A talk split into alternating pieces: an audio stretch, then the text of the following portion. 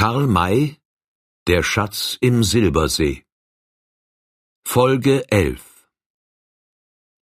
Jetzt wurden auf der Höhe des nächsten Wellenhügels zwei Gestalten, welche dort im Grase gelegen hatten, sichtbar, eine lange und eine sehr kleine.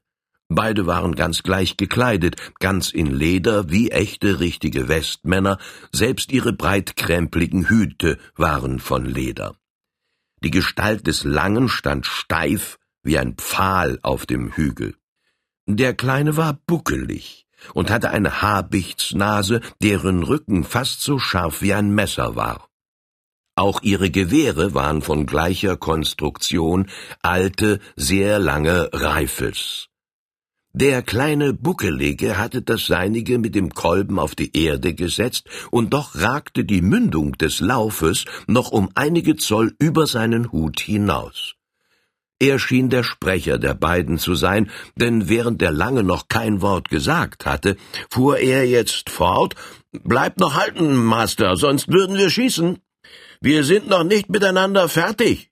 Wollen wir wetten? fragte der Engländer hinauf. Was? Zehn Dollar oder fünfzig oder hundert Dollar, ganz wie viel euch beliebt. Worauf? Dass ich euch eher erschieße als ihr mich. Dann würdet ihr verlieren. Meint ihr, well, setzen wir also hundert Dollar. Er griff nach hinten an die eine Patronentasche, zog sie nach vorn, öffnete sie und nahm einige Banknoten heraus. Die beiden Obenstehenden sahen einander erstaunt an. Master, rief der Kleine, ich glaube, ihr macht wirklich ernst. Was denn sonst? fragte der Englishman erstaunt. Das Wetten ist meine Passion, das heißt, ich wette gern und bei jeder Gelegenheit. Und tragt eine ganze Tasche voll Banknoten in der Prärie herum? Könnte ich wetten, wenn ich kein Geld bei mir hätte. Also hundert Dollar, sagt ihr, oder wollt ihr noch mehr setzen? Wir haben kein Geld, das tut gar nichts. Ich schieße es euch einstweilen vor, bis ihr mich bezahlen könnt. Er sagte das mit solchem Ernste, dass der Lange vor Verwunderung tief Atem holte und der Buckelige geradezu betroffen ausrief, uns borgen, bis wir bezahlen können. Ihr seid also sicher zu gewinnen? Sehr.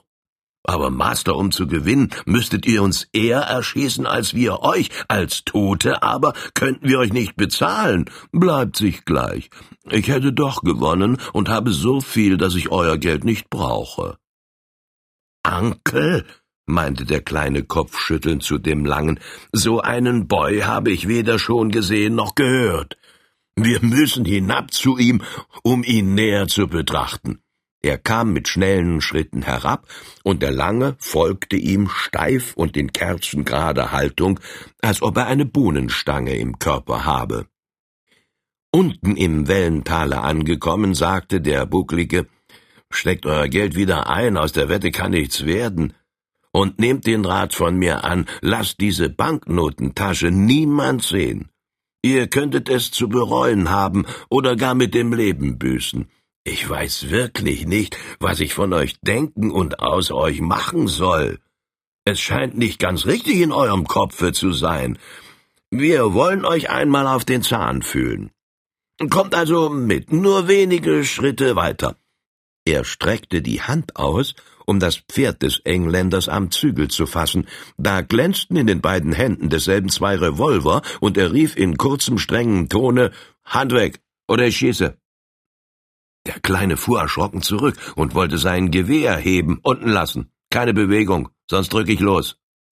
Die Haltung und das Gesicht des Engländers hatten sich plötzlich außerordentlich verändert. Das waren nicht die dummen Züge von vorher, und aus den Augen blitzte eine Intelligenz, eine Energie, welche den beiden anderen die Worte benahmen. Meint ihr wirklich, dass ich verrückt bin? fuhr er fort.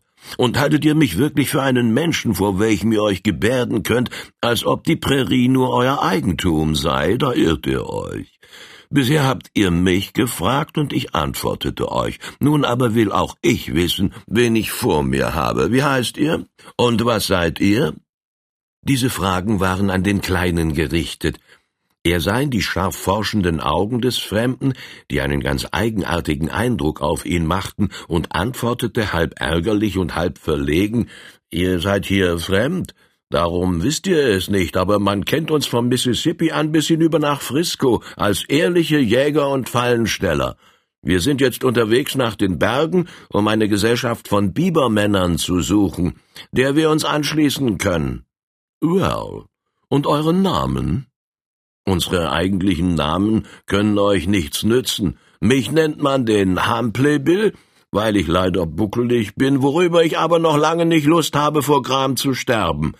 Und mein Kamerad hier ist nur als Gunstick-Uncle bekannt, weil er stets so steif in der Welt herumläuft, als ob er einen Ladstock verschluckt hätte. So, nun kennt ihr uns und werdet uns auch über euch die Wahrheit sagen, ohne dumme Witze zu machen. Der Engländer betrachtete sie mit einem durchdringenden Blicke, als ob er ihnen bis tief in das Herz zu sehen wünsche. Dann nahmen seine Züge einen freundlichen Ausdruck an, er nahm ein Papier aus der Banknotentasche, faltete es auseinander, reichte es den beiden hin und antwortete Ich habe nicht gescherzt. Da ich euch für brave und ehrliche Leute halte, so sollt ihr diesen Pass ansehen. Die beiden sahen und lasen, blickten einander an, dann riß der Lange die Augen und den Mund möglichst weit auf, und der Kleine sagte diesmal in einem sehr höflichen Tone Wirklich ein Lord, Lord Castlepool, aber my Lord, was wollt ihr in der Prärie? Das Leben steht euch pshaw, unterbrach ihn der Lord, was ich will die Prärie und das Felsengebirge kennenlernen und dann nach Frisco gehen. War schon überall in der Welt, nur in den Vereinigten Staaten noch nicht. Doch jetzt sind wir einander vorgestellt und brauchen nicht mehr fremd zu tun. Kommt also zu euren Pferden. Ich meine nämlich, dass ihr Pferde habt, obgleich ich sie noch nicht gesehen habe. Freilich haben wir welche, sie stehen da hinter dem Hügel, wo wir anhielten, um auszuruhen. So folgt mir hin. Seinem Tone nach war er jetzt derjenige, welcher ihnen, anstatt sie ihm Vorschriften zu machen hatte. Er stieg vom Pferde und schritt ihnen voran in dem Wellentale weiter bis hinter den Wellenberg, wo zwei Pferde grasten, welche zu derjenigen Sorte zu gehören schienen, welche im Vulgärdeutsch Klepper, Ziegenbock oder gar Kracke genannt zu werden pflegen. Sein Pferd war dabei wie ein Hund nachgelaufen. Die beiden Pferde kamen auf dasselbe zu. Es wieherte aber zornig und schlug gegen sie aus, um sie von sich zu treiben. Eine giftige Kröte, meinte Humphrey Bill dazu, scheint ungesellig zu sein. Oh nein, antwortete der Lord, es weiß bloß, dass ich noch nicht nahe verwandt mit euch bin und will also mit euren Pferden einstweilen auch fremd bleiben. Wäre es wirklich so klug? Man sieht es ihm nicht an, scheint ein Ackerpferd gewesen zu sein. Oho, es ist ein echter kurdischer Husan, wenn ihr Gütigst erlaubt. So, wo liegt denn dieses Land? Zwischen Persien und der Türkei, habe ihn selbst dort gekauft und mit nach Hause genommen. Er sagte das in einem so gleichgültigen Tone, als ob es ebenso leicht sei, ein Pferd aus Kurdistan nach England und von da wieder hinüber nach den Vereinigten Staaten zu transportieren, wie einen Kanarienvogel von dem Harze nach dem Thüringer Walde zu bringen. Die beiden Jäger warfen einander verstohlene Blicke zu. Er aber setzte sich ganz ungeniert in das Gras, wo sie vorher gesessen hatten. Dort lag eine angeschnittene, gestern gebratene Rehkeule. Er zog sein Messer, schnitt ein tüchtiges Stück herunter und begann zu essen, als ob das Fleisch nicht den andern, sondern ihm gehöre. So ist recht, meinte der Buckelige. Nur keine Umstände machen in der Prärie. Mache sie auch nicht, antwortete er. Habt gestern ihr Fleisch geschossen, so schieße heute oder morgen ich welches. Natürlich auch für euch mit. So, Meint ihr denn, my Lord, dass wir morgen noch beisammen sein werden? Morgen und noch viel länger, wollen wir wetten? Ich setze zehn Dollar und auch mehr, wenn ihr wollt. Er griff nach der Geldtasche. Lasst eure Banknoten hinten, antwortete Humphrey. Wir wetten nicht mit. So setzt euch her zu mir. Will es euch erklären. Sie ließen sich ihm gegenüber nieder. Er musterte sie nochmals mit einem scharfen Blicke und sagte dann, bin in Arkansas heraufgekommen und in Mulvane ausgestiegen, wollte dort einen Führer engagieren oder zwei, fand aber keinen, der mir gefiel, war lauter Schund, die Kerls. Bin also fortgeritten, weil ich mir sagte, dass echte Präriemänner wohl nur in der Prärie zu finden sind. Treffe jetzt euch und ihr gefallt mir. Wollt ihr mit? Wohin denn? Nach Frisco hinüber. Das sagt ihr so ruhig, als ob es nur ein Tagesritt sei. Es ist ein Ritt, ob er einen Tag oder ein Jahr dauert, das bleibt sich gleich. Hm, ja, aber habt ihr eine Ahnung von dem, was einem unterwegs begegnen kann? Habe noch nicht daran gedacht, hoffe aber es zu erfahren. Wünscht euch nicht zu viel, Übrigens können wir nicht mit. Wir sind nicht so reich, wie ihr zu sein scheint. Wir leben von der Jagd und können also keinen monatelangen Abstecher nach Frisco machen. Ich bezahle euch. So. Na, dann würde sich über die Sache sprechen lassen. Könnt ihr schießen? Es war ein fast mitleidiger Blick, den der Bucklige auf den Lord warf, als er antwortete, ein Präriejäger und schießen? Das ist fast noch schlimmer, als ob ihr fragt, ob ein Bär fressen könne. Beides ist so selbstverständlich wie mein Buckel. Möchte aber doch eine Probe sehen. Könnt ihr die Geier von da oben herunterholen? Hampli maß die Höhe, in welcher sich die beiden Vögel wiegten, mit den Augen und antwortete, warum nicht? Ihr freilich würdet es uns mit euren beiden Sonntagsflinten nicht nachmachen, er deutete auf das Pferd des Lords. Die Gewehre hingen noch an den Bügelriemen, sie waren blank geputzt, so dass sie ganz wie neu aussahen, was dem Westmann ein Greuel ist. So schießt, gebot der Lord, ohne auf die letzte Behauptung des Buckeligen zu achten. Dieser stand auf, legte sein Gewehr an, zielte kurz und drückte ab. Man sah, dass der eine der Geier einen Stoß erhielt. Er schlug flatternd die Flügel, suchte sich zu halten, doch vergebens. Er musste nieder, erst langsam, dann schneller. Endlich zog er die Flügel an den Leib und fiel wie ein schwerer Klumpen senkrecht zur Erde nieder. Nun, my Lord, was sagt ihr dazu? fragte der kleine Schütze. Nicht übel, lautete die kalte Antwort. Was? Nicht übel nur? Bedenkt diese Höhe und dass die Kugel den Vogel gerade ins Leben traf, denn er war schon in der Luft tot.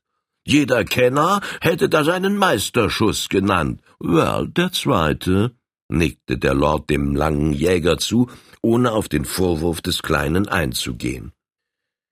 Ganz Tick Ankel erhob sich steif vom Boden, stützte sich mit der linken auf seine lange Rifle erhob die rechte wie ein Deklamierender, wendete das Auge gen Himmel zu dem zweiten Geier und sprach in pathetischem Tone Wandelt der Arr in Gefilden der Lüfte, blickt er herab auf die Grüfte und schlüfte, denket mit Sehnsucht des Aases voll Düfte, ich aber schieße ihn tot in die Hüfte. Bei diesen improvisierten Reimen war seine Pose so steif und eckig wie diejenige eines Gliedermannes. Er hatte bisher noch kein einziges Wort gesprochen, desto größeren Eindruck musste dieses herrliche Poem machen, so dachte er. Darum ließ er den erhobenen Arm sinken, wendete sich gegen den Lord und blickte diesen mit stolzer Erwartung an. Der Engländer hatte längst wieder sein dummes Gesicht angenommen, jetzt zuckte es in und auf demselben, als ob das Lachen mit dem Weinen kämpfe. Habt ihr's richtig gehört, my Lord? fragte der Buckelige. Ja, der Ganstig-Ankel ist ein feiner Kerl. Er war Schauspieler und ist noch jetzt ein Dichter. Er spricht blutwenig, aber wenn er einmal den Mund auftut, so redet er nur in Engelszungen, das heißt in Reimen Well, nickte der Engländer. Ob er in Reimen oder in Gurkensalat redet, das ist nicht meine, sondern seine Sache, aber kann er schießen. Der lange Dichter zog den Mund bis an das rechte Ohr und warf die Hand weit von sich, was eine Bewegung der Verachtung sein sollte, dann erhob er seine Reife zum Zielen, setzte sie aber wieder ab. Er hatte den rechten Augenblick versäumt, denn während seines dichterischen Ergusses hatte das Geierweibchen, erschrocken über den Tod ihres Männchens, beschlossen, sich davon zu machen. Der Vogel hatte sich schon weit entfernt. Er ist unmöglich zu treffen, sagte Humphrey. Meinst du nicht, Onkel? Der Gefragte erhob beide Hände gen Himmel nach dem Punkte, an welchem man den Geier erblickte, und antwortete in einem Tone, als ob er Tote erwecken wolle, Es tragen ihn die Flügel, fort über Tal und Hügel, er ist mit großen Wonnen nun leider mir entronnen, und wer ihn nun will kriegen, schnell hinterdrein mag fliegen. Unsinn, rief der Lord. Meint er wirklich, dass er nicht mehr zu treffen ist? Ja, Sir, antwortete Humphrey. Kein Old Firehand, kein Winnetou und kein Old Shatterhand vermöchte ihn jetzt noch herunterzuholen, und das sind doch die drei besten Schützen des fernen Westens. So. Während der Lord dies mehr hervorstieß als deutlich aussprach, ging ein helles, blitzartiges Zucken über sein Gesicht. Er trat schnell zum Pferde, nahm eins der Gewehre vom Riemen, entfernte die Sicherung, legte an, zielte, drückte ab, alles wie in einem einzigen kurzen Augenblicke, ließ das Gewehr wieder sinken, setzte sich nieder, griff nach der Rehkeule, um sich noch ein Stück von derselben zu schneiden, und sagte Nun war er zu treffen oder nicht? Auf den Gesichtern der beiden Jäger lag der Ausdruck des höchsten Erstaunens, ja der Bewunderung. Der Vogel war getroffen, und zwar gut, denn er fiel mit zunehmender Schnelligkeit in einer sich verengenden Schneckenlinie zur Erde nieder. Wonderful! rief Humphrey ganz begeistert aus. My Lord, wenn das nicht ein Zufall! Er hielt inne. Er hatte sich nach dem Engländer umgedreht und sah diesen kauend am Boden sitzen, den Rücken nach der Seite gerichtet, wohin der Meisterschuss gerichtet gewesen war. Das war doch kaum zu glauben. Aber my Lord, fuhr er fort, dreht euch doch um. Ihr habt den Geier nicht nur getroffen, sondern wirklich erlegt. Das weiß ich, antwortete der Englishman, indem er, ohne sich umzusehen, ein Stück Fleisch in den Mund schob. Aber ihr habt es ja gar nicht beobachtet. Ist nicht nötig, ich weiß es doch. Meine Kugel geht nie fehl. Aber dann seid ihr ja ein Kerl, der es, wenigstens was das Schießen betrifft, mit den drei berühmten Männern, deren Namen ich vorhin nannte, getrost aufnehmen kann, oder nicht, Ankel? Der famose Ladestockonkel stellte sich abermals in Positur und antwortete mit beiden Händen gestikulieren, getroffen ist der Geier, der Schuss war ungeheuer, ich muss auf Ruhm verzichten. Und höre auf zu dichten, fiel der Engländer ihm in die Rede, wozu diese Reime und das Geschrei? Ich wollte wissen, was für Schützen ihr seid. Nun setzt euch wieder her und lasst uns weiter verhandeln. Also, ihr geht mit mir und ich bezahle euch die Reise. Einverstanden? Beide blickten einander an, nickten sich zu und antworteten mit einem beistimmenden Ja. Well. Und wie viel verlangt ihr? Ja, my Lord, mit dieser Frage bringt ihr mich in Verlegenheit. Wir haben noch nie im Dienste eines Mannes gestanden, und von einer sogenannten Bezahlung kann bei Scouts, die wir sein sollen, doch wohl nicht gesprochen werden. All right. Ihr habt euren Stolz, und das gefällt mir. Es kann hier nur von einem Honorare die Rede sein, dem ich, wenn ich mit euch zufrieden bin, eine extra Gratifikation zufüge. Ich bin hierher gekommen, um etwas zu erleben, um berühmte Jäger zu sehen, und mache euch also Folgendes anerbieten, ich bezahle euch für jedes Abenteuer, welches wir erleben, fünfzig Dollar. Sir, lachte Humphrey. Da werden wir reiche Leute, denn an Abenteuern gibt's hier keinen Mangel. Erleben tut man sie, ja. Ob aber überleben, das ist eine andere Frage.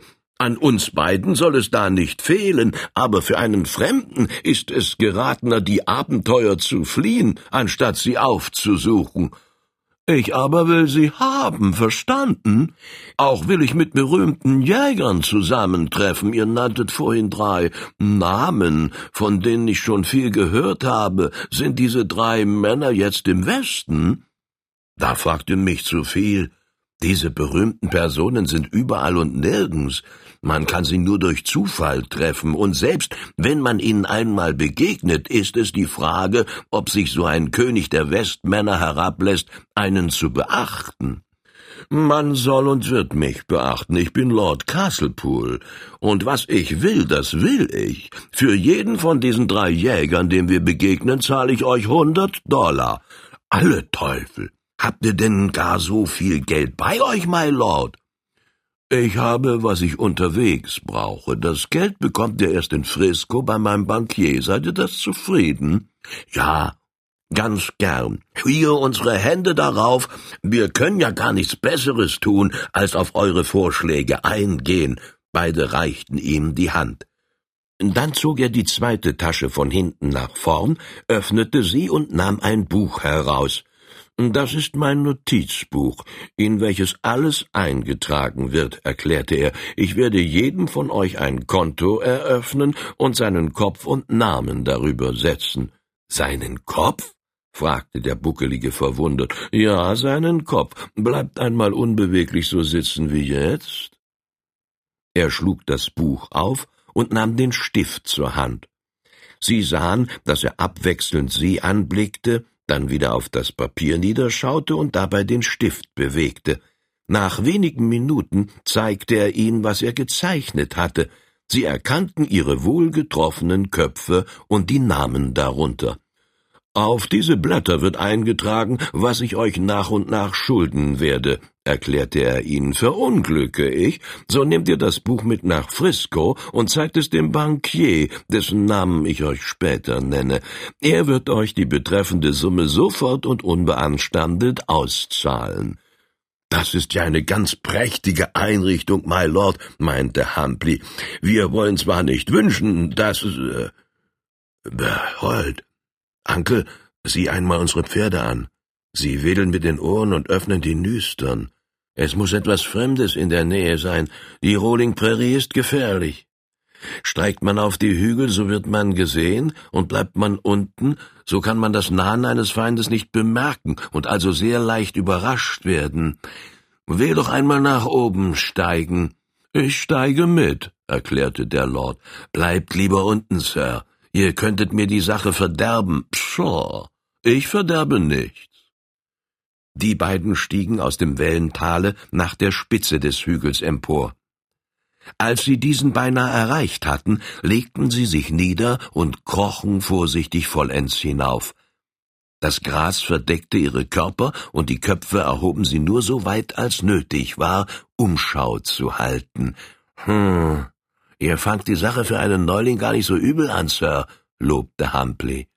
Ich könnte es wirklich selbst kaum besser machen. Aber seht ihr dort den Mann, auf dem zweiten Wellenhügel, geradeaus von uns? Yes, ein Indianer, wie es scheint. Ja, es ist ein Roter. Hätte ich... Ah, Sir, Lauft doch einmal hinab und holt euer Fernrohr herbei, damit ich das Gesicht des Mannes erkennen kann.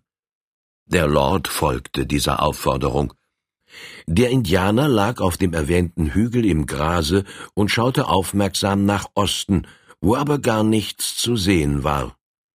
Er richtete einige Mal seinen Oberkörper weiter auf, um seinen Gesichtskreis zu vergrößern, ließ ihn aber stets schnell wieder niederfallen. Wenn er jemand erwartete, dann gewiss nur ein feindliches Wesen. Jetzt brachte der Lord sein Rohr, stellte es und reichte es dem Buckeligen hin. Eben als derselbe den Indianer vor das Glas bekam, sah dieser für einen Augenblick nach rückwärts, so dass sein Gesicht zu erkennen war. Sofort legte Humpley das Rohr weg, sprang vollständig auf, so dass seine Gestalt vom Standpunkte des Roten aus zu erkennen war, hielt die Hände an den Mund und rief mit lauter Stimme Menakashesha! Menakashesha! Mein Bruder mag zu seinem weißen Freunde kommen. Der Indianer fuhr schnell herum, erkannte die buckelige Gestalt des Rufenden und glitt augenblicklich von der Spitze des Hügels herab, so dass er im Wellentale verschwand. Jetzt, my Lord, werdet ihr wohl sehr bald die ersten fünfzig Dollar einzahlen müssen, sagte Humphrey zu dem Engländer, indem er sich wieder niederduckte. Wird es ein Abenteuer geben? Sehr wahrscheinlich, denn der Häuptling blickte jedenfalls nach Feinden aus. Ein Häuptling ist er? Ja, ein tüchtiger Kerl. O sagen, Häuptling. Und ihr kennt ihn? Wir kennen ihn nicht nur, sondern wir haben mit ihm die Pfeife des Friedens und der Bruderschaft geraucht und sind verpflichtet, ihm in jeder Lage beizustehen, so wie er uns auch. Well, so wünsche ich, dass er nicht nur einen, sondern möglichst viele Gegner erwartet. Malt den Teufel nicht an die Wand. Derartige Wünsche sind gefährlich, da sie nur allzu leicht in Erfüllung gehen. Kommt mit hinab, der Ankel wird erfreut, aber auch erstaunt darüber sein, dass der Häuptling sich in dieser Gegend befindet. Wie nanntet ihr den Roten? In der Osagensprache Menaka Shesha, das heißt die gute Sonne oder die große Sonne. Er ist ein sehr tapferer und erfahrener Krieger und dabei kein eigentlicher Feind der Weißen, obgleich die Osagen zu den Völkerschaften der noch ungezähmten Sioux gehören.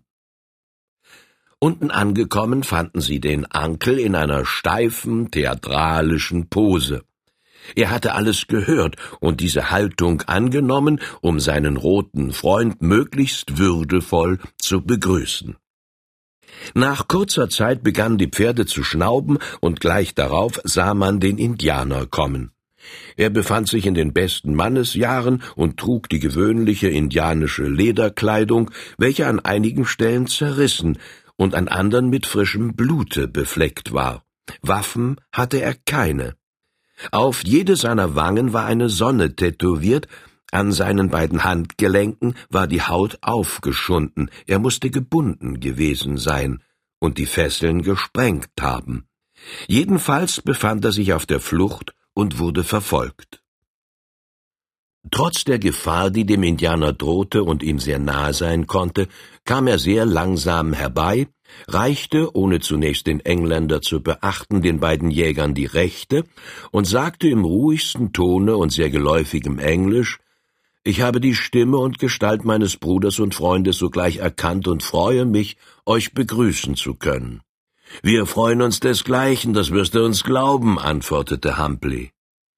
Der lange Ankel hielt beide Hände ausgestreckt über den Kopf des Roten, als ob er ihn segnen wolle, und rief aus Sei gegrüßt im Erdentale, viele, viele tausend Male. Großer Häuptling, edler Schatz, nimm bei deinen Freunden Platz und verzehr in aller Eile diesen Rest der Reheskeule.